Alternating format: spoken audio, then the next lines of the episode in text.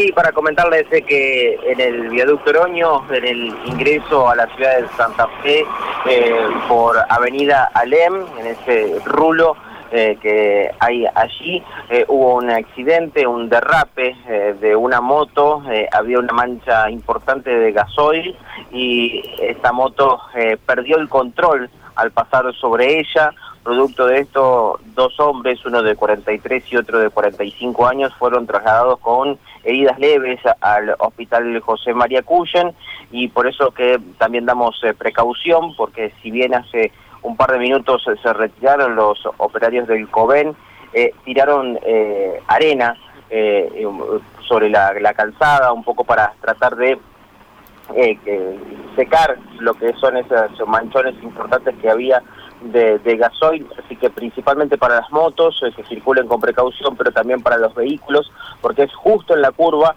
en donde eh, se reduce un poco la velocidad, sigue siendo elevada y allí es donde se puede perder el control. Reitero, en el ingreso a Santa Fe, en lo que es el ingreso a Avenida Alem, muy pocos metros del Club Regatas, donde se ha dado este accidente. Reitero, dos personas han sido trasladadas con heridas leves al Hospital José María Puyo. Muy bien, muchísimas gracias Mauro. Eh, atentos quedamos a novedades. Hasta luego. Abrazo, hasta luego. Chau, chau.